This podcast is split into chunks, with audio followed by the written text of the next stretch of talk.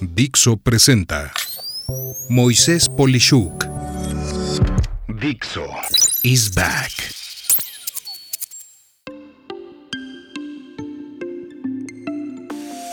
Amigas, amigos, eh, ya tenía tiempo de no hacer un podcast con un invitado y en esta ocasión me complace muchísimo poderles eh, decir que tengo enfrente de mí a Raúl Lozano, quien ocupa una posición regional en AWS, nos va a platicar un instante más de esto. Eh, quiero decirles que Raúl Lozano es una persona que conozco yo ya de hace décadas. Eh, en otras vidas en las que él estuvo, puedo decirles que es una persona de la cual eh, un servidor continuamente busca su consejo, tiene una visión de mercado, de negocio, de la tecnología y de las empresas que yo cuando menos valoro mucho y no quería quedármelo para mí. Y por eso lo invité al podcast con la inquietud de que nos ilustre ampliamente acerca de muchos datos que voy a compartir con ustedes, eh, que le voy a preguntar a, mi querido Raúl y que eventualmente eh, yo estoy muy, muy eh, interesado en conocer y estoy seguro que esto puede ser también de valor para ti, para tu negocio, para tu empresa, para los servicios que ofreces. Raúl, un gusto estar contigo el día de hoy aquí. Eh, muchas gracias, Moisés, y, muchas gracias por tus amables, palabras. Como comentas, muchos años de conocernos y asimismo también siempre has sido un referente tú de la industria y me da muchísimo gusto ahora poder compartir eh, contigo y con tu audiencia, que sé que es bien importante, pues alguno de los aprendizajes. Yo diría que tanto como decir que ilustrar a la gente, yo no, sería tan ambicioso, sino más bien compartir algunas de las experiencias que, hemos tenido y que espero que puedan ser del, gusto y, de, y sobre todo que lo puedan aprovechar algunas de, tus escuchas. Claro que sí, Raúl. Qué modesto, pero pues así es la vida, yo, yo te conozco. Mira, eh, pues empecemos con, con cosas muy importantes para mí. Platica un poco de quién eres tú, tu biografía, eh, eh, básicamente cuál es tu rol dentro de la empresa que hoy representas, que es AWS, y básicamente, eh, pues, tu semblanza en general. Sí, muchas gracias. Bueno, en primer lugar, Raúl Lozano, mexicano, orgullosamente mexicano, y llevo ya tiempo en posiciones regionales. últimamente llevo poco más de dos años y medio trabajando en Amazon Web Services Latinoamérica, llevando toda la parte de estrategia para pequeña y mediana empresa en América Latina. Eh, y también dentro de estas responsabilidades, también la parte de la relación con las empresas de telecomunicaciones para poder tanto que nos ayuden a llegar a estas pequeñas y medianas empresas, como también ayudarles a las empresas de telecomunicaciones eh, de forma regional a que lleven y utilicen Amazon Web Services. Antes de esto, estuve unos cuantos años en Microsoft, unos 20 años en Microsoft, así que eh, eh, un, pequeño tiempo y pues ahí con diferentes posiciones también alrededor de diferentes tecnologías, pero sobre todo trabajando también muy cercano con pequeña y mediana empresa y con los socios de negocio para poder también llegar a estas empresas. Y esto, la forma en que llegué a Microsoft fue a través de un emprendimiento, un startup en esos momentos, que estábamos justamente desarrollando servicios para la pyme. Eh, y antes de eso también un tiempo en IBM, entonces digo, ya más de 30, 35 años en el mundo de la tecnología, pero siempre buscando cómo ayudar a las empresas, a los socios del negocio a poder tener más valor del uso de la tecnología. Increíble, Raúl. Y, y, amigos, parte de lo que yo quiero explotar de esta charla es que, como ven, Raúl ha estado y está en los dos en las dos partes. Ha sido eh, del lado de los empresarios que usan la tecnología y también del lado de los que ofrecen la tecnología. Entonces su visión es 360 grados en este sentido. Y Raúl, platícame por otro lado, digo, para que la gente tenga alguna visión adicional tuya, algo que no se sepa necesariamente de ti y que puede ser alguna cuestión interesante que conozcan los que nos están escuchando. Bueno, y, lo ligaría un poco con lo que comentabas, y sé que, porque cuando lo hemos hablado tú me lo, me, lo has dicho, es que justamente pensando y como atendiendo siempre a pequeña y mediana empresa o, o muy cercano a pequeña y mediana empresa, desde hace más de 20 años, 25 años, decidimos también con mi familia, con mis padres, emprender un pequeño negocito de una tintorería y todo eso. Y eso me ha ayudado mucho a acercarme a las necesidades reales que tienen las pequeñas y medianas empresas, ¿no? Entonces, por un lado tengo el sombrero de, de, de la gran empresa y todo eso, pero siempre también enfrentar las necesidades que tienen las pequeñas y medianas empresas de cash flow, de personal, de conseguir el personal adecuado, etcétera. Y me ha ayudado mucho eso a mantenerme cercano, entender las necesidades. Y si bien no es una empresa netamente tecnológica o que utilice mucha tecnología, pero sí te acerca mucho a las necesidades, ¿no? Y creo que eres de las pocas personas que conoce eso. Ahora, bueno, creo que más gente lo va a conocer esa parte, ¿no? Un poquito más, sí. Este, y, y básicamente Efectivamente, qué bueno que lo comentas porque para mí ha sido fascinante esto. Es que amigos, cuando tú eres un empresario en, pequeño y no, no se vale decir empresario en pequeño, un empresario de una empresa pequeña, pero eres tan grande como cualquier otro empresario, eh, el hecho de que Raúl tenga esta, este pulso eh, que corre dentro de él mismo, no que lo sienta, sino que lo vive, va a ser algo que eh, te sensibiliza mucho a, la plática que voy a tener con, él. Y entrando en materia, Raúl, platícanos un poco de AWS. Para los que, bueno, yo le digo AWS, pero como bien se puede decir, es el acrónimo de Amazon Web Services. ¿Qué es Amazon Web Services? Eh, ¿Cuál es su origen? ¿Qué, qué aporta a la sociedad? Bueno, ahí, y, a lo mejor tratando de ponerlo en, en términos simples, y como ya dices, AWS le llamamos, pero es Amazon Web Services, y le llamará que es un, una plataforma de servicios en la nube que es provista por Amazon.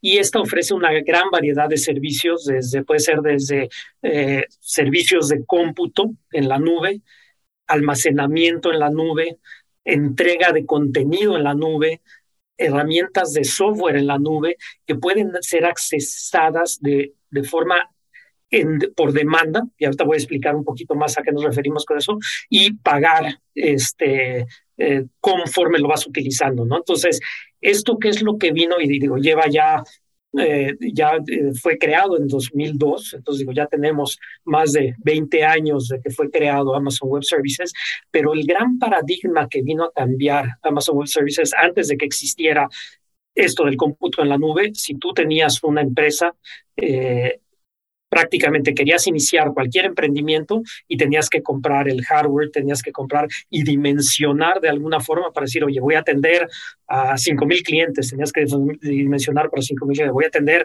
quiero atender a 20 mil clientes, tenías que dimensionar de esa forma. Ahora con Amazon Web Services o los servicios en la nube, tú puedes empezar muy pequeñito y te da una elasticidad. Y a lo que me refiero con esta elasticidad es que te permite poder decir, empezar muy pequeño y realmente vas pagando solo por lo que usas. Y también te da una inmediatez desde el punto de vista de la disponibilidad de la tecnología de forma inmediata. Hoy tú puedes llegar a aws.com y decir, necesito un servidor para hacer una prueba de algo que quiero hacer y lo puedes tener en minutos cosa que antes era muy difícil poder tener esa información. Y si me remonto un poco a ese emprendimiento que, que, te comentaba de cuando cuando empezamos hace, eso fue en el, en, en, el, en, en, el 2000, en donde no existía eso, en donde nosotros tuvimos que para poder lanzar un servicio, ir a un data center, comprar servidores y todo eso, y eso nos atrasó muchísimo para poder salir al mercado, implicó una inversión mucho mayor que hoy si lo hubiéramos hecho hubiera sido mucho más fácil, ¿no? Entonces, en resumen, Amazon Web Service es eso, es una capacidad de cómputo, almacenamiento, entrega de contenido, herramientas de software en la nube que te permiten hacerlo, pagar por lo que necesitas únicamente. Digamos, una, no sé si fue más o menos claro y en términos simples. No, claro, o sea, me queda claro que en pocas palabras, eh, hasta antes de ustedes eh, como negocio, lo que sucedía era que eh, ojalá tengas buena puntería en saber cuántas transacciones y cuántos clientes vas a tener y comprar la configuración que te permitiera la máxima o peor situación de, de, de gente simultánea. Y ahorita lo que estás diciendo es que esto cuando tiene que crecer mucho, tal vez en una época de muchas ventas como en las tiendas de autoservicio Navidad, por poner un ejemplo, pues crece al tamaño que tiene que ser. Y, y lo que siento, que dices tú entre líneas, eh, que es muy bonito, es que pagas dado que ya vendiste. O sea, en pocas palabras, un segundo después de que alguien te compró y esta cosa te tuvo que hacer más grande para atender, tú paga, te pagaron y entonces se descuenta lo que usaste de eso. O sea, que quiere decir que en esta parte elástica además es bonito porque solo, digamos que te cuesta dado que tuviste la necesidad y además ya se ejerció la transacción comercial que para ti era negocio. En tanto que en la otra, primero pagas y luego rezas porque eso sucede. Esperas que lleguen los clientes. Exacto. Exacto. Y entonces, pues obviamente esto es, eh, cuando hablamos de transacciones y eso, pues se me empieza a ocurrir que AWS sería muy interesante como que desglosarle números, ¿no? O sea, como cuántas empresas se ven beneficiadas por su servicio, cuántos países usan esto, eh, qué cantidad de socios de negocio tienen en su ecosistema para poder dar frente, me imagino, a, a una gran variedad de servicios y aplicaciones, ¿no? Sí, por supuesto. Y ve, mira, pues esto desde que se inició ah, AWS y empezó digamos, con justo empresas, emprendedores nuevos, empresas que querían lanzar con todo esto de, de las empresas, las startups, etcétera. Y hoy podemos decir que hay millones de clientes activos cada mes, ¿no? Entonces son, y varios millones de clientes. Hoy estamos presentes prácticamente en todo el mundo, pero esto como lo dividimos es por zonas de disponibilidad y, geografías. Entonces tenemos nosotros 99 zonas de disponibilidad en todo el mundo y eso significa que si hay una y porque la tecnología siempre va a tener algún tipo de falla, ¿no? Entonces, una zona disponible, le hablamos, es de que está cubierto con más de un data center para que si falla un data center, tú puedes tener redundancia y poder cubrir con otro data center, ¿no? Y eso tenemos 99 zonas de disponibilidad en 31 regiones geográficas en el mundo, ¿no? Pero eso, o sea, eso es desde el punto de vista de la infraestructura, pero por ejemplo, tenemos una región en Brasil, pero la gente de Argentina se puede conectar a Brasil o la gente de Chile se conecta a Brasil, etcétera. Entonces, prácticamente estamos en todo en todo el mundo, ¿no? Digamos que tenemos la elasticidad, la elasticidad también es entre ustedes. En pocas palabras, lo que estoy entendiendo es yo puedo ser brasileño, pero puedo operar en Argentina, viceversa, y sobre todo no tengo ni que pensarlo, ¿no? Sucede automáticamente. Así es, esa es una de las grandes ventajas, ¿no? Y eso es lo que nos, nos habilita ahorita, ya que entremos un poquito más a detalle, podremos entrar en detalle, pero es justamente da esa flexibilidad de poderte extender mundialmente y que no importa del tamaño que sea tu empresa, si tienes un servicio de valor, lo mismo lo puedes estar ofreciendo a dos kilómetros de, tu empresa o lo puedes ofrecer a dos mil o a veinte mil kilómetros de distancia, ¿no? No importa porque te da esa flexibilidad de poderte extender, ¿no? Y hablando desde nosotros mucho del modelo de negocio que tenemos es que trabajamos con socios de negocio que les llamamos nosotros, que son los partners, que son los que dan esa última milla para ayudar a nuestros clientes. Y ahí tenemos más de 100 mil socios de negocio a nivel mundial en 150 países en el mundo. Entonces, digo, prácticamente este, cubriendo todos. Y también podemos decir, ah, bueno, son 100 mil, pero pues siempre siendo empresa americana, a lo mejor dices, bueno, la mayoría está en Estados Unidos, pero no, el 70% de los socios de negocio están fuera de Estados Unidos. Entonces tienen una cobertura que nos ayudan realmente a poder extender y democratizar la tecnología para que llegue hasta el último rincón y hasta la última empresa, tenga o no tenga las capacidades para poder explotarlo. Y yo tratando de entender lo, el número que dijiste, es que amigos, pónganse a pensar, por favor, eh, estas empresas que atienden a Amazon Web Services como socios de negocio de ellos, primero es una labor muy loable porque quiere decir que sin esa empresa no, no tendrían negocios. Pero me pongo a empezar en, en cuántas aplicaciones distintas, 100 mil de algo, tienen la capacidad de darle al mercado o sea, sistemas administrativos, de analítica, de Internet de las Cosas, de inteligencia artificial, vamos, eh, eh, la imaginación casi se me está volviendo de veras en mi cabeza y espero que los que estén escuchando esto traten de racionalizarlo. es muchísimos eh, socios que hacen algo que aporta valor al mercado. O sea, por lo que dice Raúl de, que es la última milla, se interpreta como ellos son ya el contacto con el cliente final, el que goza de los servicios. Y esto quiere decir que hay 100 mil de algo que pueden ser 100 mil variedades distintas de servicios y de capacidades. Eso es, eso es impresionante, Raúl, en, este sentido. En Latinoamérica, en, en la región que tú tienes, más o menos, ¿tienes alguna idea de cuántos son? Mira, sí, nosotros normalmente no abrimos los datos a nivel regional este, por temas que tenemos desde el punto de vista, pero digamos que decenas de miles este, podemos hablar que, bueno, y con eso y con eso es más que suficiente para entender que son muchos, muchísimos. Y, y, mira, entrando en esto de ahorita que estaba pensando en cantidades de, de socios y demás, y sobre todo la angustia que sería, pues digo, si no hubiera Amazon Web Services, 100 mil socios no tendrían negocio. Entonces, ahora quiero switchar mi, mi, mi, pregunta a ti a decir, ¿qué pasaría si de pronto hubiera un switch que apaga a Amazon Web Services y desaparece de golpe? En un, en un segundo, que siento amigos, entre comillas, esto es casi o literalmente imposible por la redundancia, por la capacidad que tiene esta compañía de, de que eso no suceda. Pero imaginemos, eso es simplemente un tema de imaginación, que dejara de existir esto que se conoce como Amazon Web Services a, nivel mundial y de tajo, en un segundo. ¿Qué, qué, sería un día sin Amazon Web Services ya hoy en día?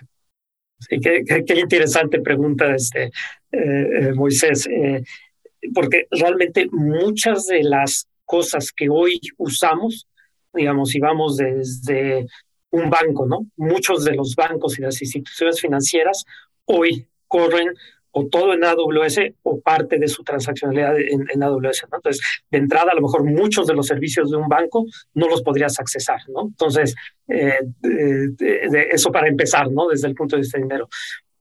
No podrías tener, por ejemplo, un servicio como Netflix, en donde Netflix también es un cliente muy importante nuestro, en donde está trabajando y donde está eh, eh, hoy utiliza justamente los data centers de AWS para poder tener una cobertura a nivel mundial en vez de tener que ellos invertir en data centers y todo eso. Entonces, simplemente, probablemente no podrías ver entretenimiento como Netflix o como Disney o como una serie de cosas. Y muchas empresas también, digo eso pensando de las grandes y que nos pueden tener impacto, ¿no? Pero también muchos de los otros servicios de hoteles, de restaurantes, de dejarían de operar como los conocemos hoy que operan, ¿no? Entonces, realmente podríamos decir que es como el muchas veces el sistema operativo de muchos de nuestros clientes que les permite estar operando de una forma global dejaría de funcionar, ¿no? Entonces, eh, esa es la responsabilidad que tenemos nosotros como Amazon y como Amazon Web Services para nuestros clientes de realmente asegurar que pueden tener esta disponibilidad, esta flexibilidad para poder atender a sus clientes finales, ¿no? Que finalmente son por los que nos debemos todos nosotros. No, claro. Y, Raúl fue honesto, muy modesto en no decir que se nos caería Amazon como tal, la, el, Amazon. ¿no? el retailer que ni más ni menos creo que nos ha hecho a tantos tan felices. Entonces, eh, vamos, entendamos esto, amigas, amigos, como una catástrofe. Verdaderamente ya hoy en día podemos hablar de la vida antes de AWS y la vida después de AWS. Tal vez no nos dimos cuenta como humanos que esto sucedió, más allá de que de repente ya las cosas funcionaban de una mejor manera, ya eh, no se nos caían los servicios que tanto usábamos anteriormente.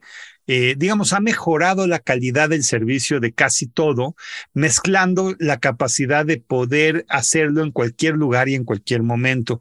Y esto es lo que se perdería en el muy hipotético, prácticamente imposible caso que yo diría que esto, esto no va a suceder ni puede suceder.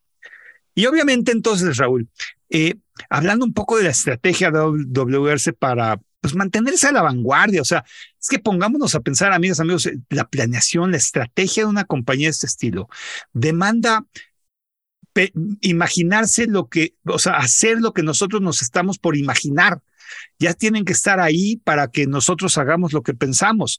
Entonces, para mantenerse a la vanguardia de una compañía de tecnología en la nube, ¿qué iniciativas están tomando para pues, fomentar la innovación en sus servicios o lo que podemos esperar en el mediano plazo, por ejemplo? Sí, mira, y, y, esa es una pregunta bien interesante porque el, y, eso diría que Amazon en general y Amazon Web Services en particular, toda la innovación que nosotros lanzamos, el 90% de los servicios que lanzamos son basados en retroalimentación de clientes. Ah. Es decir, lo basamos y decir, y tenemos mecanismos, diferentes mecanismos para siempre estar escuchando, decir, qué necesitan nuestros clientes y entender qué es lo que necesitan y poderlo convertir en un servicio específico. Y así es como ha crecido tanto Amazon como, como, como Amazon Web Services. Y el otro 10% es probablemente de cosas que existe la necesidad del cliente, pero que no está bien expresada. Y entonces nosotros nos toca el poder entender, decir, oye, es algo que no está cubierto, que, que, que, hablan de una necesidad, pero a lo mejor no es tan fácil extenderla. Pero sí eh, podemos decir que el 90% de los servicios que lanzamos es basado en retroalimentación y cualquier cliente nuestro tiene un esquema en donde puede ir a la consola y decir, necesito este feature. Cuando vemos que este es algo que es recurrente en muchos clientes, es donde se le da prioridad y en donde entonces dedicamos un equipo de investigación, de desarrollo para desarrollar esos servicios. ¿no? Entonces estamos íntimamente ligados a las necesidades de los clientes y tratar de satisfacer esas necesidades que existen y, algunas de ellas que probablemente no están bien expresadas todavía, pero que vemos que hay un dolor que los clientes están haciendo. Entonces creo que eso es lo que nos ha ayudado mucho a nosotros, esa retroalimentación de clientes, estar siempre muy cercanos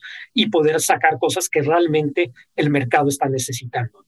No, bárbaro. Es que miren, esto que nos acaba de revelar Raúl, eh, cuando uno construye una empresa basada en necesidades puntuales del mercado, es una empresa que está atendiendo algo que duele en la industria y, y o segmento de mercado. Y esto trae como consecuencia una cosa bien importante, amigos, porque todas las economías se soportan en la pequeña empresa. Eso no es ningún misterio. O sea, la economía de un país vive gracias a su pequeña empresa.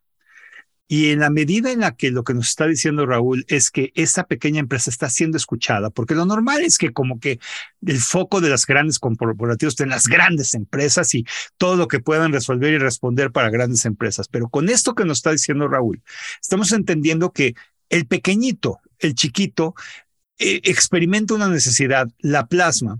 Y cuando muchos chiquitos, que son muchísimos más que las grandes empresas, lo dicen, pues eh, el, el, resultado de lo que ofrece AWS es muy basado en necesidades palpables, tangibles y necesarias en pequeñas empresas. Y eso quiere decir que van a poderle dar mejor servicio a ellas. Ahora, por otro lado, en lo que está diciendo Raúl, hacer un negocio, y me lo dejo yo mismo de tarea, empezando por pensar en el cliente como el objeto primario y necesario y fundamental y en las expresiones del cliente hacia atrás, es una, es una lógica de planeación estratégica que casi nunca se hace. Empezamos a imaginarnos lo que necesita el mercado y luego lo vemos si le dimos al clavo, cuando en realidad lo que debimos de haber hecho es escuchar al mercado y hacer lo que el mercado nos pide. Muy interesante, definitivamente, Raúl, esto que nos comentas. Y obviamente entonces, ¿cómo evoluciona el modelo de negocio de AWS a lo largo de los años? O sea, ¿cuáles son, son las principales fuentes de, de, ingresos para la plataforma en la actualidad? ¿De qué come o vive AWS un poco más desglosado? Sí, mira, y esto ha venido evolucionando, como tú dices, ¿no? O sea, empezamos con servicios muy básicos de cómputo en la nube, lo que llamamos cómputo o, infraestructura como servicio, que era básicamente poder tener un servidor eh, virtual en la nube, que ya no necesitabas tener un servidor físico, pero al día de hoy, y dada esta innovación que tenemos basada en el cliente, tenemos más de 200 servicios disponibles para nuestros clientes, ¿no? Y que van servicios que van desde cómputo, desde almacenamiento, bases de datos, diferentes tipos de bases de datos, diferentes tipos de almacenamiento de propósito específico, porque creemos mucho en eso, ¿no? Es decir, oye, si necesito una base de datos transaccional, es un tipo de base de datos, es diferente a una base de datos que me permita llevar un registro, un ledger para poderlo manejar, o que es diferente para eh, alto de cómputo, etcétera. Tenemos cosas de redes, de poder tener la parte de seguridad, analíticos, ahora este, e inteligencia artificial y machine learning, que ahora hay todo este boom de toda la parte de, inteligencia artificial y eh, modelos de aprendizaje que, que existen en el campo. Internet de las cosas, movilidad, eh, cómputo híbrido, es decir, que puedas tener una parte en, eh, en la nube y otra parte en tus eh, propias instalaciones, realidad aumentada, desarrollo de aplicaciones, manejo de aplicaciones, etc. Entonces, al tener 200 servicios, nos podríamos pasar aquí una hora completa hablando de los servicios, pero creo que todavía la parte y sobre todo en mediana y pequeña empresa, digamos que los servicios principales son cómputo, almacenamiento, bases de datos y, conectividad o, lo que llamamos networking. Digamos, todo eso es una parte, pero cada vez vemos más empresas que están tomando temas como Internet de las Cosas o Machine Learning, inteligencia artificial, para poder realmente aprovechar esos datos que ya existen y realmente explotarlos como un tema que pueden realmente sacar una ventaja competitiva o ahorrar costos desde el punto de vista que tienen. ¿no? Entonces, digamos que esos son los principales servicios que tenemos en una gran variedad de servicios que existen. Buenísimo. Y bueno, es que en un mercado cada vez más competitivo de proveedores de servicios en la nube, pues ¿cuáles son las ventajas clave que distinguen a AWS de cualquiera de sus competidores? Llegando un poco más a detalle a su oferta. Sí, mira, y, aquí es algo que, que, también a lo mejor, y es algo que ha funcionado para nosotros, que hay, nosotros realmente no nos enfocamos tanto en lo que hace la competencia, ¿no? Estamos al pendiente, etcétera, pero no es un, un, un foco, sino que nos enfocamos, como ya lo decía, en en el cliente, ¿no? Entonces, realmente lo que buscamos es decir, y, creo que esto es lo que nos ayuda, es decir, al enfocarnos realmente en las necesidades del cliente, y nuevamente digo, hay empresas que se enfocan de otra forma y también funcionan, ¿no? O sea, son, creo que son diferentes modelos de llegar al mercado, pero nosotros lo que nos ha funcionado como estrategia es justamente el poder decir, entender qué es lo que les sirve al cliente y qué es lo que nos ayuda, y eso es lo que realmente nos ha podido ayudar a podernos mantener vigentes, ¿no? Entonces, la estrategia realmente, ¿quién la dicta? La dictan los mismos clientes, ¿no? Entonces, eso es como nosotros competimos y, de hecho, el objeto, la misión que, que nos hemos puesto y desde la fundación de Amazon ha sido siempre ser la compañía más centrada en el cliente del mundo eso independientemente de los servicios. Entonces tratamos de mantener eso y todos los mecanismos que tenemos es realmente cómo podemos satisfacer esas necesidades y eso creo que es la principal diferencia que tenemos versus nuestros competidores que, podemos tener ahí en el mercado. Ahora, hay otros beneficios, pero eso yo diría que, bueno, es este modelo de, de, de también el, otro tema es la amplitud de servicios que tenemos, al decir, como te comentaba, ¿no? Creemos que tenemos la oferta más grande y más amplia de servicios que se adaptan a las necesidades de cada cliente dependiendo de qué es lo que necesite, ¿no? Entonces creo que esos son algunos de los elementos que podemos ofrecer a nuestros clientes en donde les damos las diferentes herramientas, los diferentes esquemas para realmente poder satisfacer sus necesidades. Y tercero, pues la experiencia que tenemos, ¿no? Al haber sido los primeros eh, eh, en iniciar con esta parte de cómputo en la nube y hay una frase que, maneja nuestro CEO ahora, Andy Jassy, en donde dice que no hay, eh, no hay un no, no, hay ningún mecanismo de compresión para la experiencia, ¿no? Entonces, no puedes comprimir en el tiempo la experiencia que se va ganando trabajando con, con las empresas, ¿no? Entonces, eso también, esa experiencia que tenemos, creo que es una ventaja para, para nuestros clientes. No, por supuesto que sí. Y de esto que comentas, la verdad es que a mí lo que me sigue llamando mucho la atención es ese fanatismo oculto o como lo queramos llamar, de verdaderamente estar encima del cliente. Y bueno, amigas, amigos, probablemente no muchos necesariamente interactúan directamente con AWS, tal vez eh, oyendo este podcast, pero seguro muchos han ah, comprado algo en Amazon y, y he escuchado de eso. Y, esa experiencia que se tiene de que estés contento a toda costa, yo siento que transmitirla al cómputo en la nube, que es exactamente lo que es, porque eh, quiero ser muy claro, y eso lo, lo conozco yo sin que se lo pregunte a Raúl, son empresas total y absolutamente independientes. O sea, no hay tal cosa como que eh, AWS recibe feedback de Amazon y Amazon recibe feedback de AWS. Este, no solo eso, no voy a decir nombres, pero me consta que hay competidores de Amazon que corren sobre AWS. O sea, en pocas palabras, competencia directa de Amazon corre en AWS, lo cual no hay más que decir que hay confianza en que esta es una compañía 100% independiente que se dedica a cómputo en la nube y básicamente a todo lo que eso conlleva, lo cual hace a esto súper interesante eh, el, el hostear a sus propios competidores de una empresa, digamos, conocida, em, eh, hermana, pero divorciada, en pocas palabras, para fines de negocio, ¿no? Y entonces me meto un poco a la nube, Raúl, que porque tenerte aquí y no exprimir el tema de nube per se es importante. ¿Por qué es precisamente importante considerar la nube desde un enfoque de negocio? Tú que has sido empresario, eh, y esto concretamente, ¿cuándo?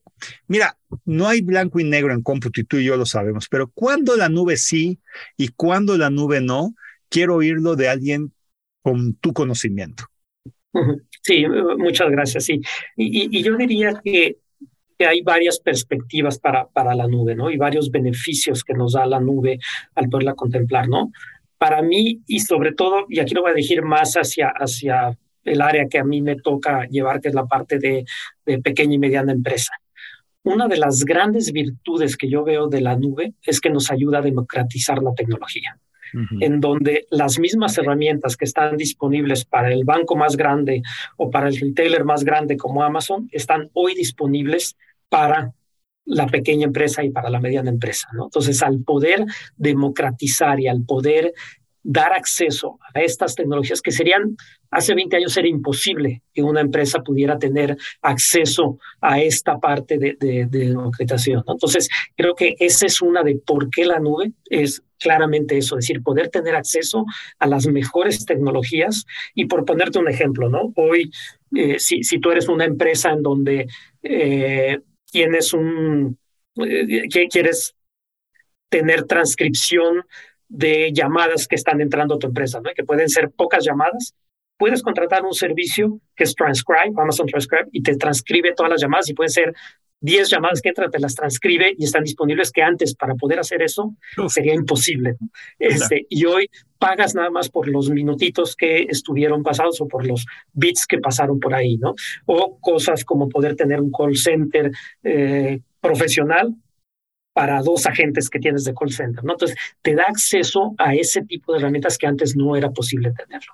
Ahora, segundo, también es una parte de reducción de costos, en donde en muchos casos, y hay varios casos de éxito que hemos visto en donde en vez de poder tener y hacer estas inversiones de capital, y tú lo hablabas al principio, ¿no? A la hora que hablábamos de la parte de Amazon Web Service, que tenías que planear para los picos, etcétera, esto realmente, la reducción de costos que puedes tener es definitivamente muy importante por tener y pagar solo por lo que usas, pero para mí la más importante es que habilita la innovación.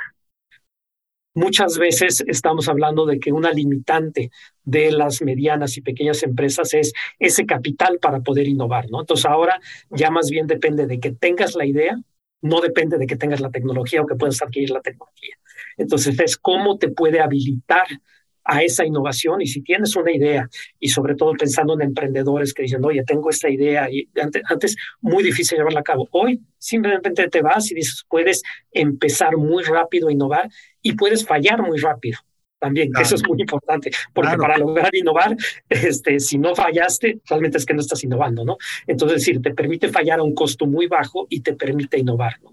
Entonces, para mí, esos serían algunos de los habilitadores, es decir, cómo te ayuda a bajar costos, cómo te ayuda a innovar y cómo te ayuda a competir en un mercado global cada vez más competitivo, ¿no? Entonces, eso respondí la primera parte de la pregunta, me falta la de cuándo sí, cuándo no, pero no sé si aquí quieres profundizar un poco más antes de entrar en, en el... Sí, no, simplemente como corolario decirte, digo, Friedman fue el que dijo en su libro El mundo es plano, cuando él hablaba de Internet como el habilitador para poder comprar tu boleto de avión en lugar de tener que ir a una agencia de viajes o llegar al aeropuerto temprano para asignar tu asiento, ¿no?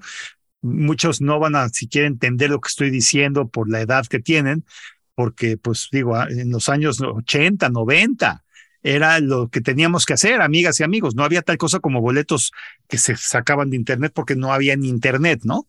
Y ahorita Raúl le da una segunda profundidad a esto, hablando de cómo lo llama como de, democratización, yo lo llamo como aplanamiento plus, ¿no? En pocas palabras, que tú tengas la capacidad de tener un centro de, atención, un IBR o un sistema de atención de llamadas eh, tan profesional como el más caro. Amigos, estamos hablando de que si lo hubieras querido antes de esto, la opción era gastar un cuarto de millón de dólares y de ahí para arriba.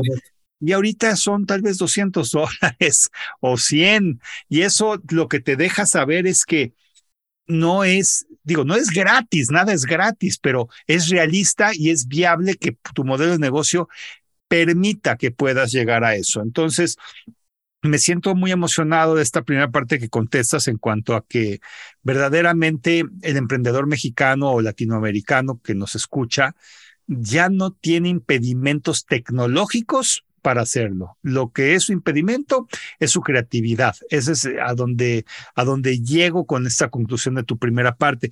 Y la segunda, ¿cuándo sí, cuándo no? Sí, mira, y esa es, eh, depende de la circunstancia, pero yo diría que hay pocos casos en donde no. ¿Y, ¿Y, cuáles serían esos? No digo, uno, si acabo de hacer una inversión importante de compra de infraestructura y todavía no la he depreciado y todo eso, a lo mejor no va a ser el momento, pero no es cosa de decir, oye, no es algo que no es para mí, sino que a lo mejor no es el momento porque tengo una inversión y que tengo que depreciarla y a lo mejor me implicaría que ahora tendría el doble costo que es lo que tengo.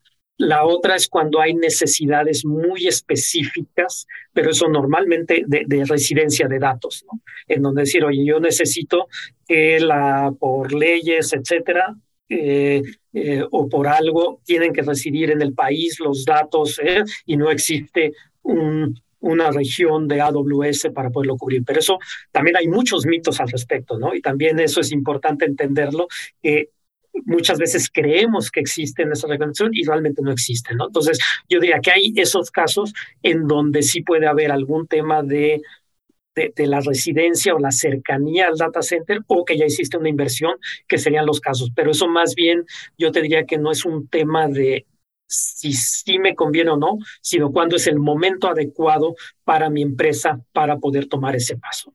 Ok, no, y en esto que dices, Raúl y amigos, los financieros, los contadores que están escuchándonos no me van a dejar mentir. Aquí Raúl nos está diciendo algo súper práctico y por eso me encanta hablar con él.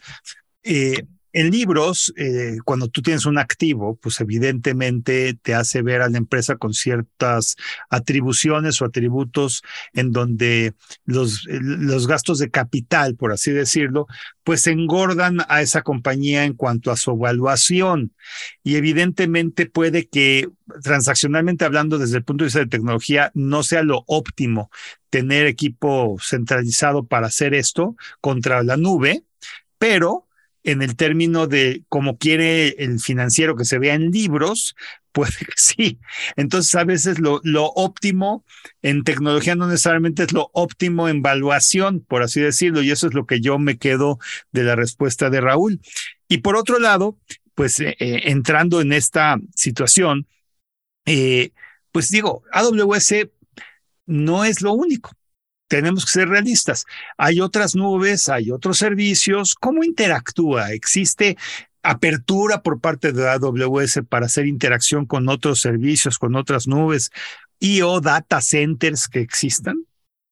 Sí, definitivamente. Y digo, estamos en un mundo cada vez más conectado y, con más opciones, ¿no? Entonces, claramente, los, los clientes siempre tienen la posibilidad de decir, oye, tengo dependiendo de las necesidades que tengo, puedo tener cosas que quiero mantener todavía en mi data center por estas razones que comentamos, pero algunas otras cosas que quiero mantener en la nube y existen esa forma de poderlo conectar y de poder extender lo que tengo. Y tengo muchos ejemplos, ¿no? Donde alguien ya hizo una inversión importante de su sistema de gestión y lo tiene bien amarradito, ya a veces, bueno, a veces ni tan bien amarradito, a veces un poco con, con, con, masking tape está corriendo y dices, no, no quiero moverle nada y dice, lo mantengo aquí, pero toda la data, dices, oye, para respaldar la data la puedo tener en la nube y entonces aseguro que tengo un sistema de respaldo para que si se cae mi datas, mi, mi, servidor donde tengo los datos, puedo tener un respaldo.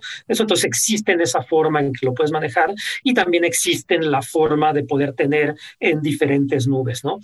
Aunque siempre nuestra recomendación, y más para, para la pequeña y mediana empresa, sí creemos que una estrategia de poder concentrar en una nube, cualquiera que sea, es mucho más efectivo para la empresa por la necesidad de, y, uno de los retos principales, y más adelante lo podemos hablar también, es el conseguir la gente que tenga los skills y las capacidades necesarias, ¿no? Entonces, pensar que voy a tener a alguien que conozca la nube A y la nube B y la nube C, y, eh, vuelve menos eficiente esa parte, pero claramente sí se puede, aunque el tema yo diría no es un tema técnico, si es una, sino que es un tema más de disponibilidad de recursos o la amplitud del conocimiento de los recursos que pueden tener para poder tener eso, ¿no? Entonces, entonces claramente sí existe técnicamente esa posibilidad.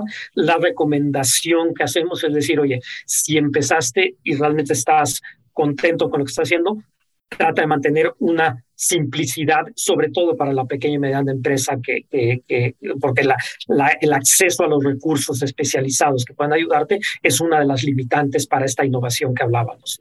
Totalmente, yo, yo coincido con esto, lo he escrito muchas veces. Lo más caro en tecnología es la curva de aprendizaje, o sea, hacer a las personas productivas en lo que quieres que sean productivas.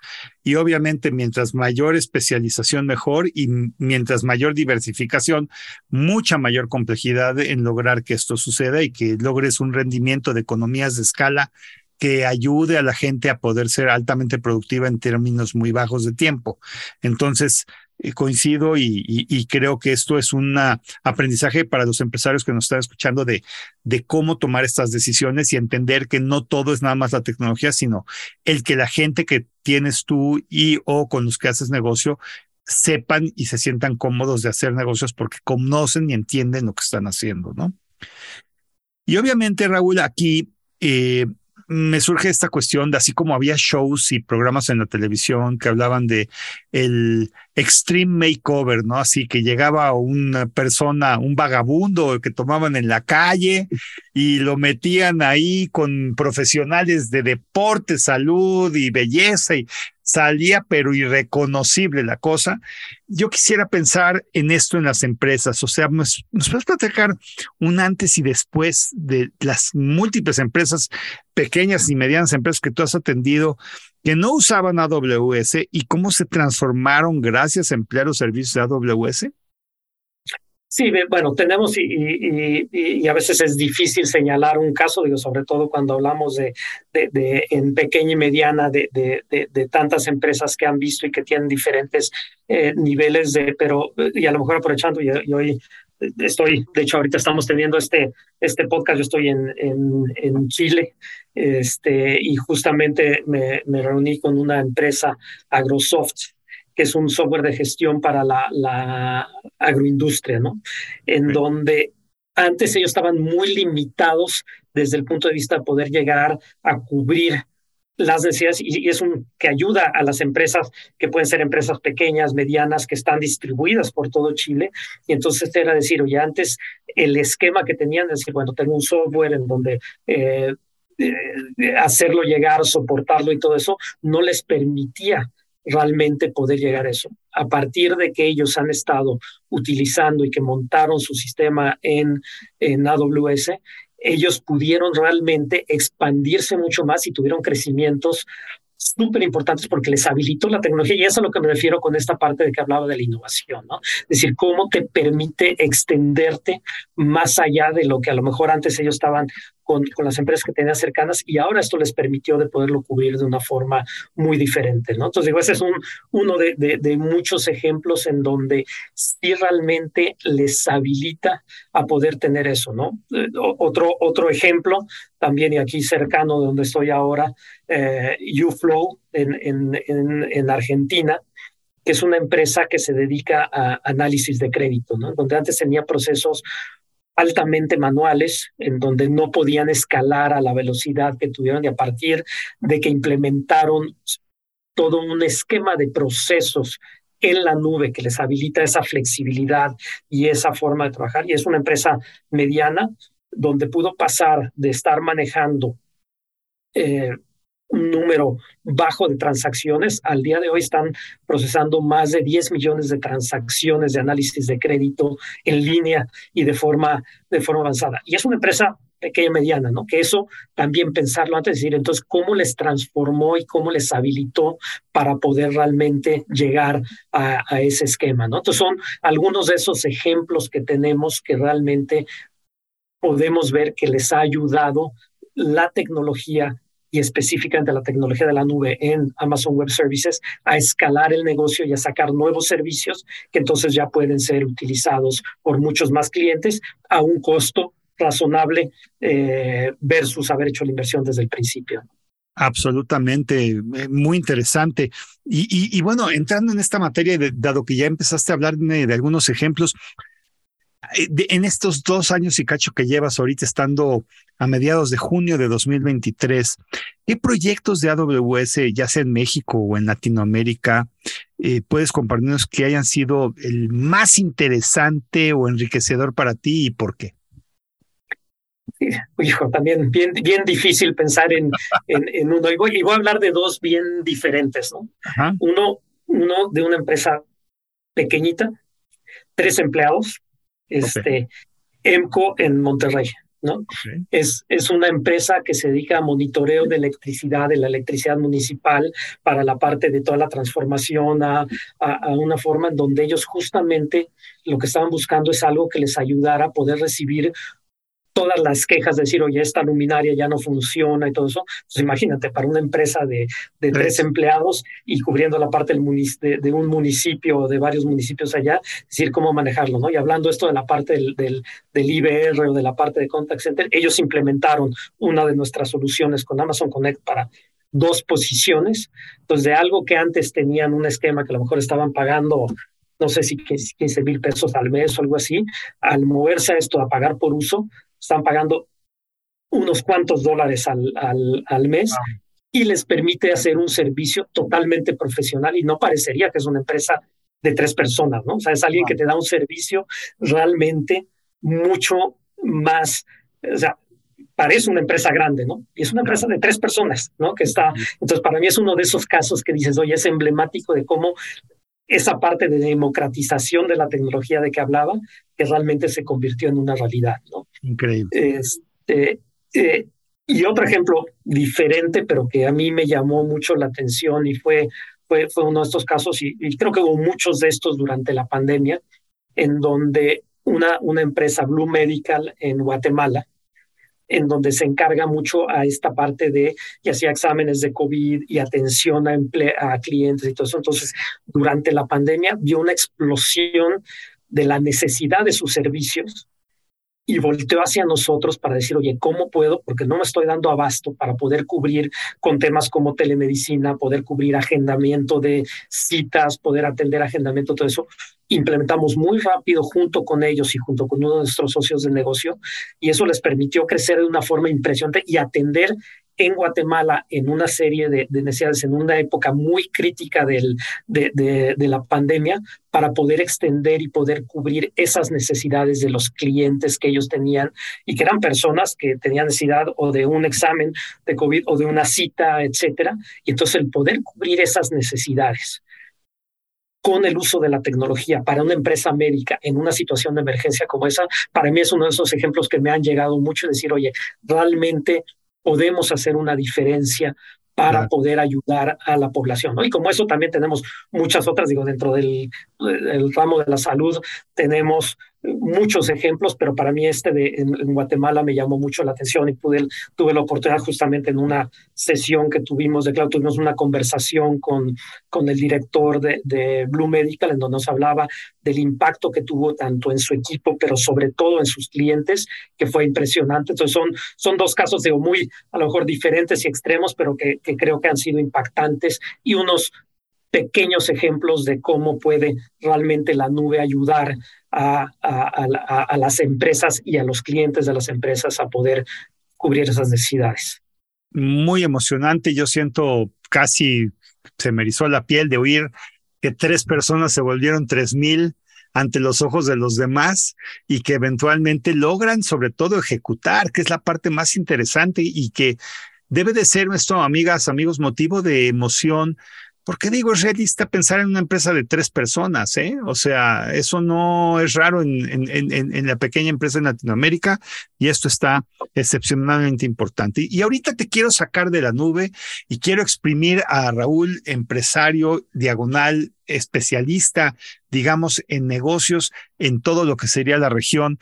Y fíjate que particularmente las personas ajenas a las áreas de sistemas, eh, pues el empresario de la pequeña empresa, me atrevo a decir, no presta atención a aspectos tecnológicos por normatividad, por, por lo común, ¿no?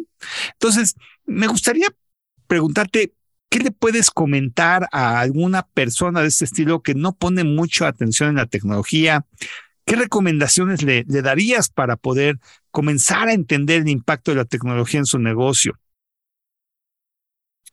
Y, es bien, bien interesante la pregunta, ¿no? Porque, y, yo creo que hoy, y, yo cada vez veo más que ya hay mucho menos cuestionamiento de la tecnología, ¿no? Es decir, ¿por qué la tecnología? O sea, y diría que todavía hay generaciones que a lo mejor le tienen miedo por temas de, eh, de, pues a lo mejor de mitos que existen, etcétera, le siguen teniendo miedo a la tecnología, pero cada vez yo veo más a un empresariado en América Latina que está muy abierto a la tecnología, ¿no?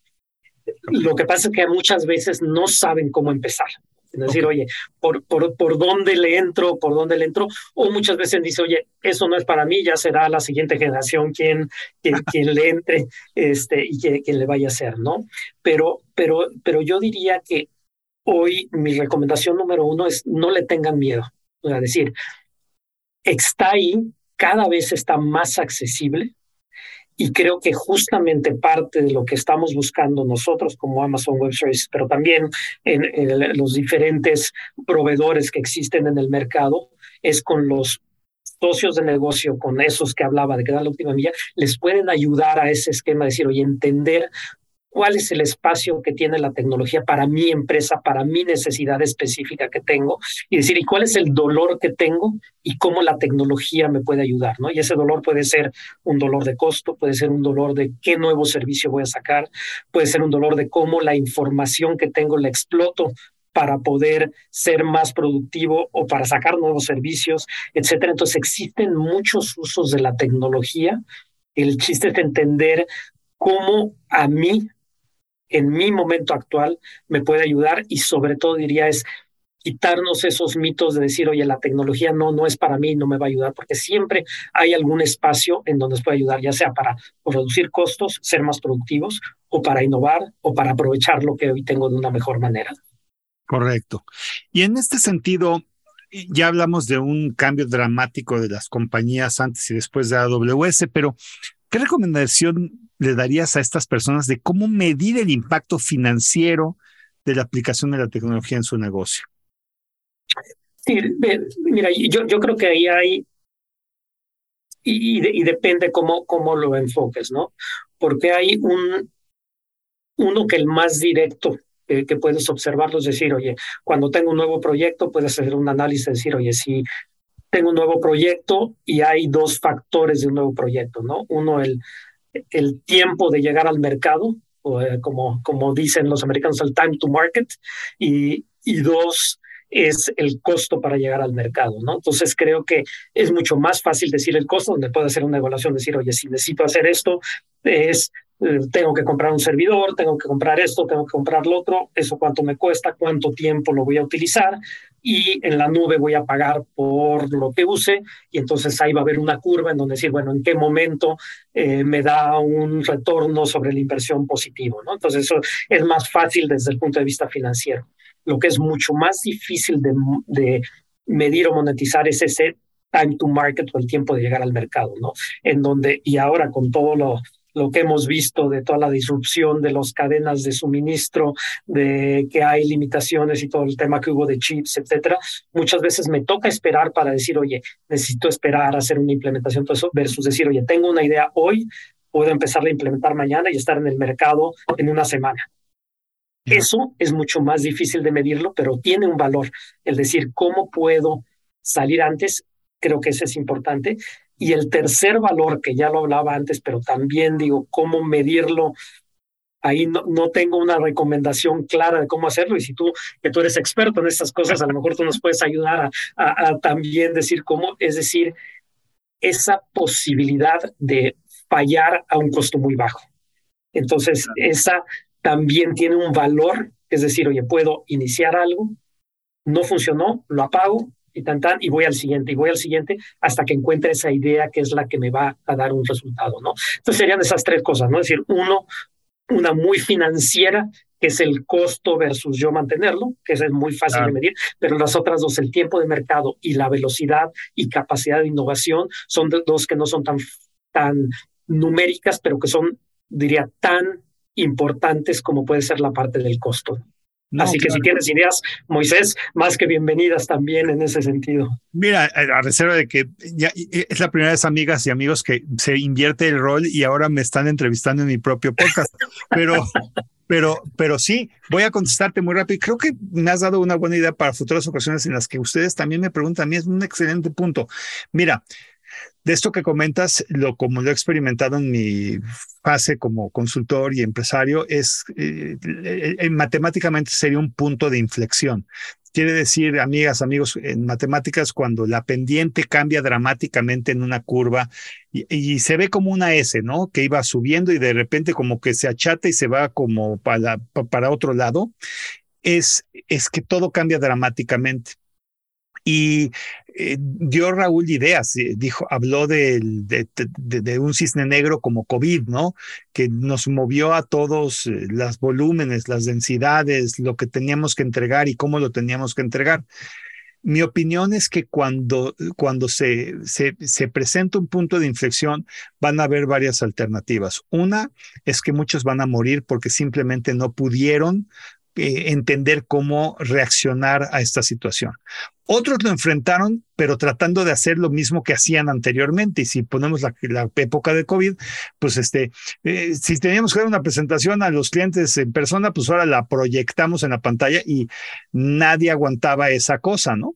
Y la tercera es aquellos que dijeron, oye, pues cuando la gente llora, mejor les vendemos pañuelos, ¿no? En pocas palabras, este, hay que ver la oportunidad que existía y en ese sentido hablamos de la adaptabilidad.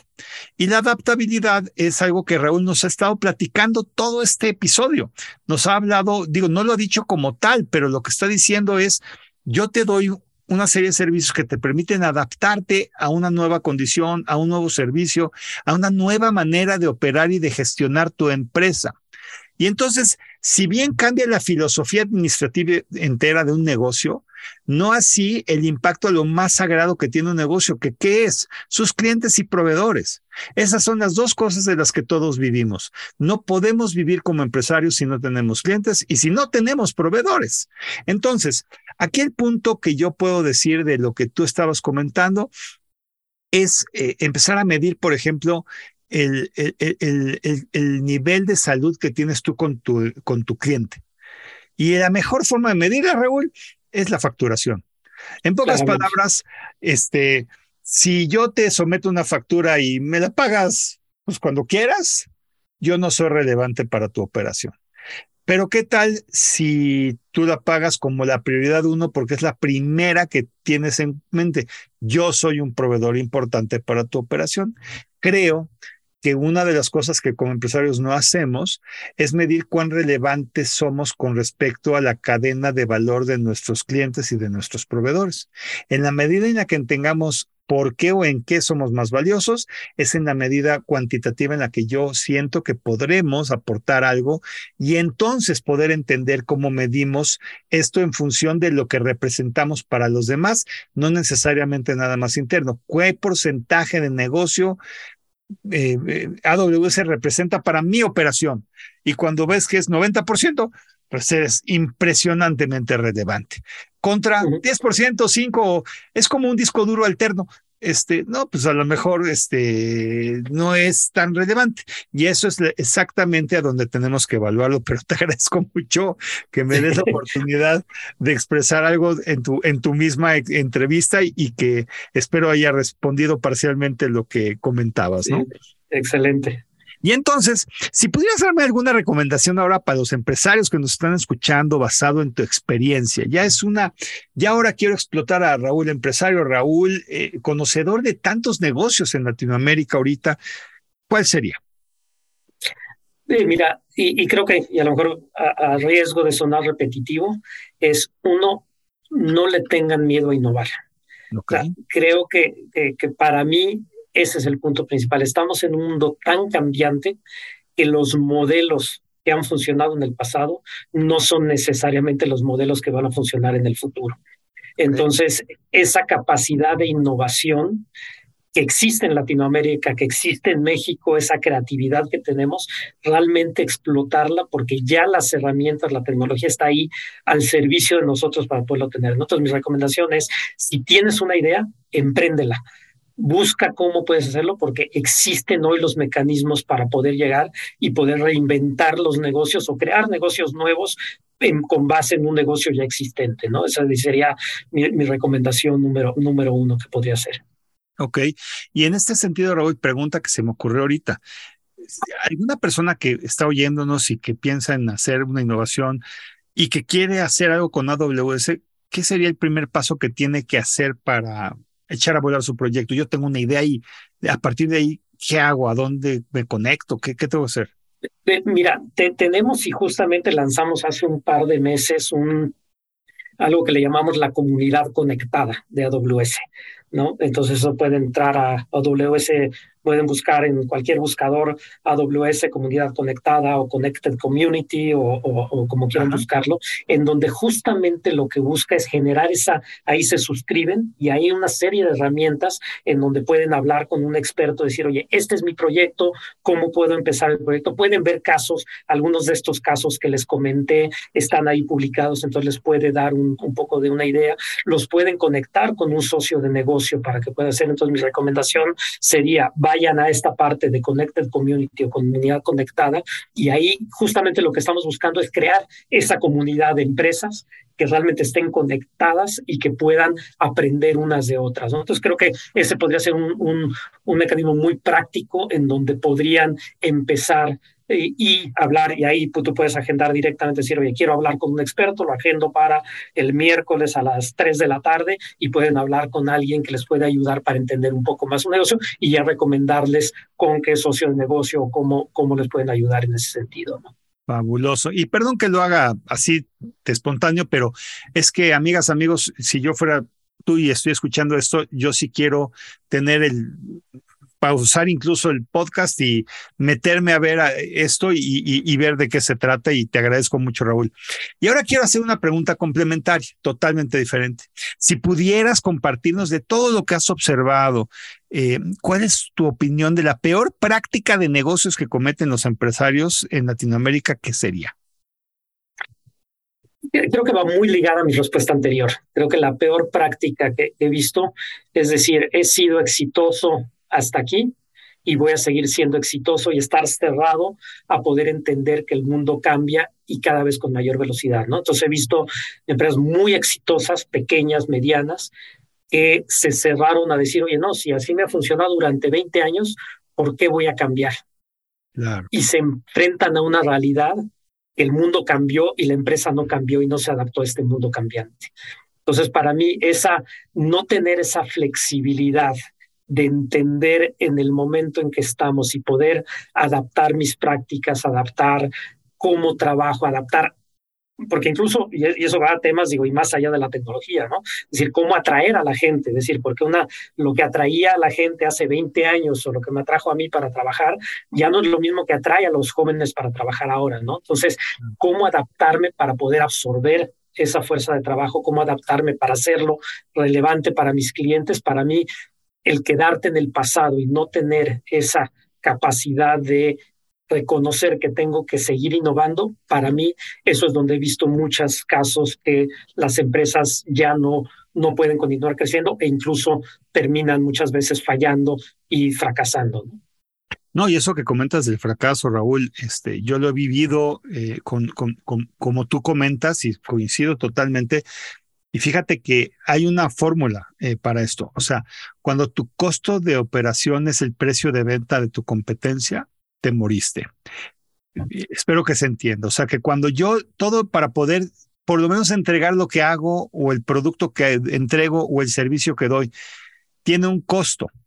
Y cuando ese costo es el precio de venta de mi competencia y mi competencia hace utilidades con eso, en ese instante ya no tienes nada que hacer. Y cuando hacemos el análisis forense de qué fue eso, vamos a ver que no se adoptó la tecnología y los procesos a tiempo para poder hacer frente a cosas nuevas. Entonces, eh, esto que comenta Raúl y que pues yo humildemente aporto cuándo es el momento en el que te mueres, evítenlo amigos y puedes ver algunas señales. Si empiezas a ver que tus costos eh, están siendo los mismos o más altos y hay alguien que está haciendo algo parecido a ti, pero ya lo puede hacer más rápido, mejor, diferente, en más lugares, es el momento en el que te acerques a organizaciones como AWS que por lo menos te abran la cabeza a ver alternativas. Nadie te va a poner una pistola en la cabeza para hacer algo, pero es mejor intentar ver qué puedes hacer a preguntar qué pasó cuando ya tu negocio desapareció, ¿no? Sí.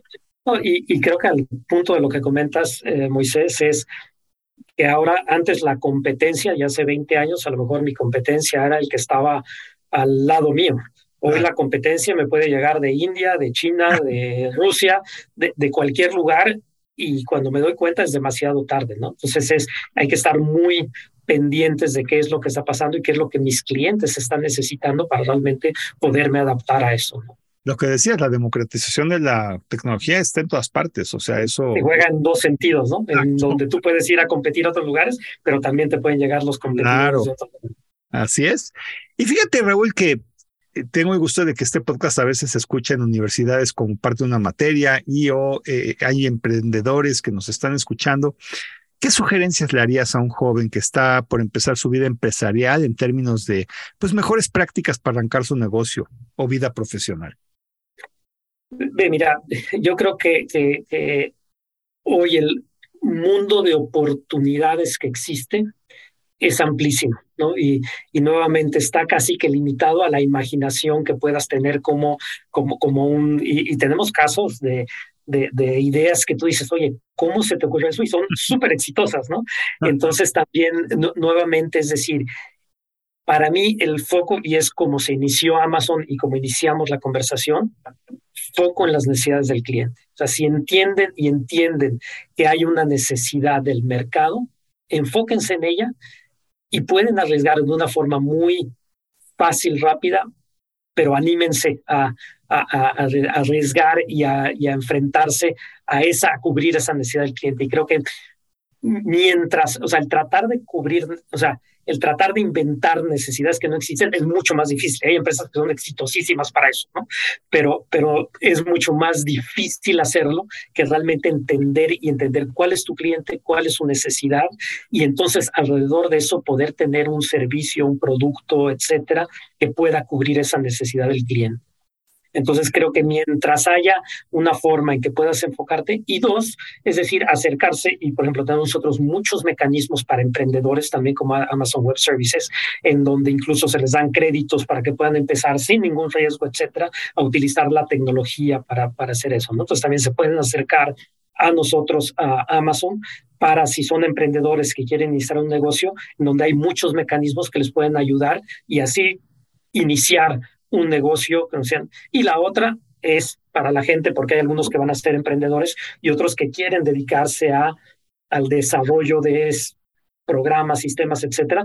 Hay una gran necesidad de gente talentosa que conozca de estos temas de tecnología, de inteligencia artificial, etcétera. Entonces ahí hay un gran campo también que empresas medianas, pequeñas, grandes, grandísimas, estamos requiriendo de gente que tenga ese iniciativa de ir y buscar estos donde hay también un campo súper importante y hoy hay una, un déficit de gente capacitada para esto que cada vez va a haber mayor y que creo que es un campo de crecimiento también bien importante. ¿no?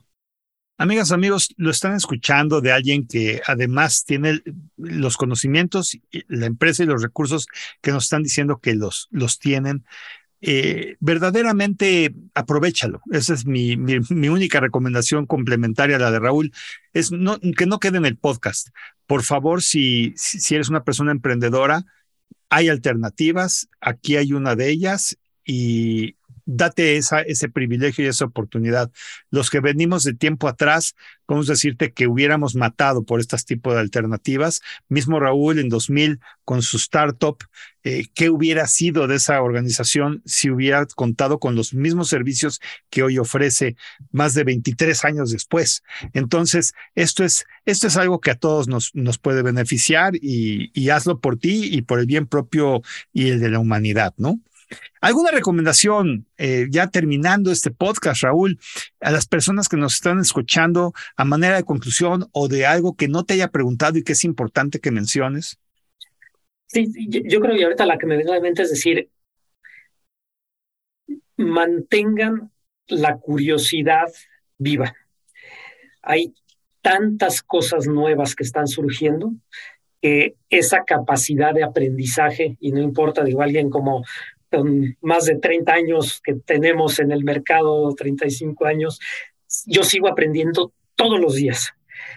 Y esa capacidad de, de, de, ser curioso, de aprender, de aprender cosas nuevas y cómo pueden ellas ayudarme a mí, pero cómo pueden ayudarme a yo ayudar a otras personas, a otras empresas, es fundamental, ¿no? Entonces, no, no hablamos mucho de ese tema, pero para mí es algo que esa curiosidad y capacidad de aprendizaje es crítica y cada vez más, y siempre lo ha sido, ¿no? Pero creo que ahora con la velocidad que se están moviendo las cosas, tenemos que tener y mantener viva esa llama de decir, aprender cosas, ver cosas, y creo que en este caso, y ahí yo diría que, que, justo todo lo que tú traes al mercado, Moisés, con, con los podcasts, con es justamente avivar esa, eh, esa curiosidad y esa necesidad de aprendizaje, yo diría, manténganlo vivo, porque eso es lo que realmente va a ser la diferencia del valor que podemos tener en el mercado y de cómo vamos a desempeñarnos en el mercado.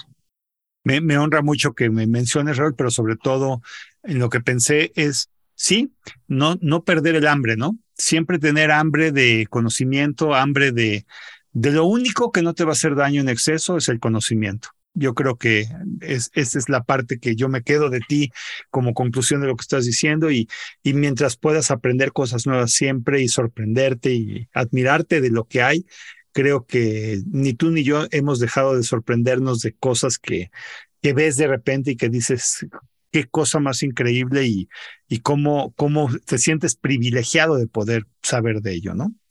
Y mira, Raúl, pues hemos llegado al final del episodio. Típicamente en esta parte hago una eh, serie de puntos eh, rápidos en donde te digo una palabra y tú me contestas lo primero que te venga a la cabeza. ¿Ok?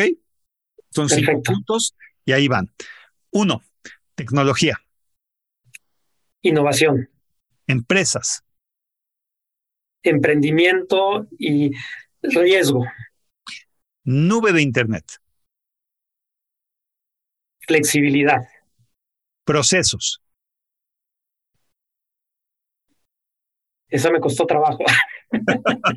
este, procesos, yo diría, necesarios. Claro. México. Oportunidad. ¿Qué puedo decirte, Raúl? Eh, aunque son rápidas, en muy poco dicen mucho.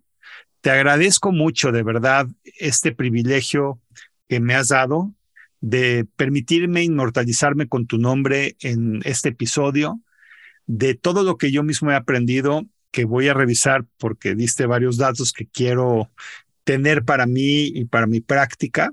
Espero que esto mismo lo hagan los que nos están escuchando.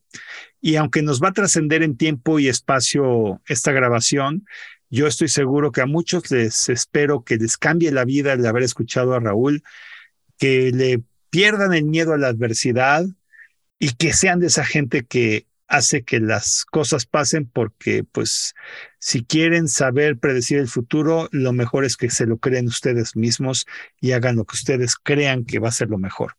Ha sido un privilegio, Raúl. Te agradezco mucho tu tiempo.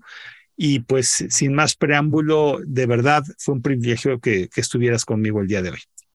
No, al contrario, Moisés, muchísimas gracias por invitarme. Para mí siempre un placer comentar contigo y con tu audiencia, que sé que es amplia, y darme esta oportunidad de compartir, aunque sea un, y apoyar con un granito de arena, en eh, eh, si puedo apoyar a alguien en ese sentido, con todo gusto.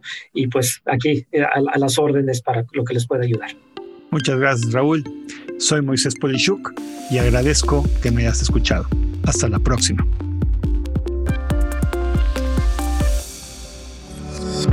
Dixo is back.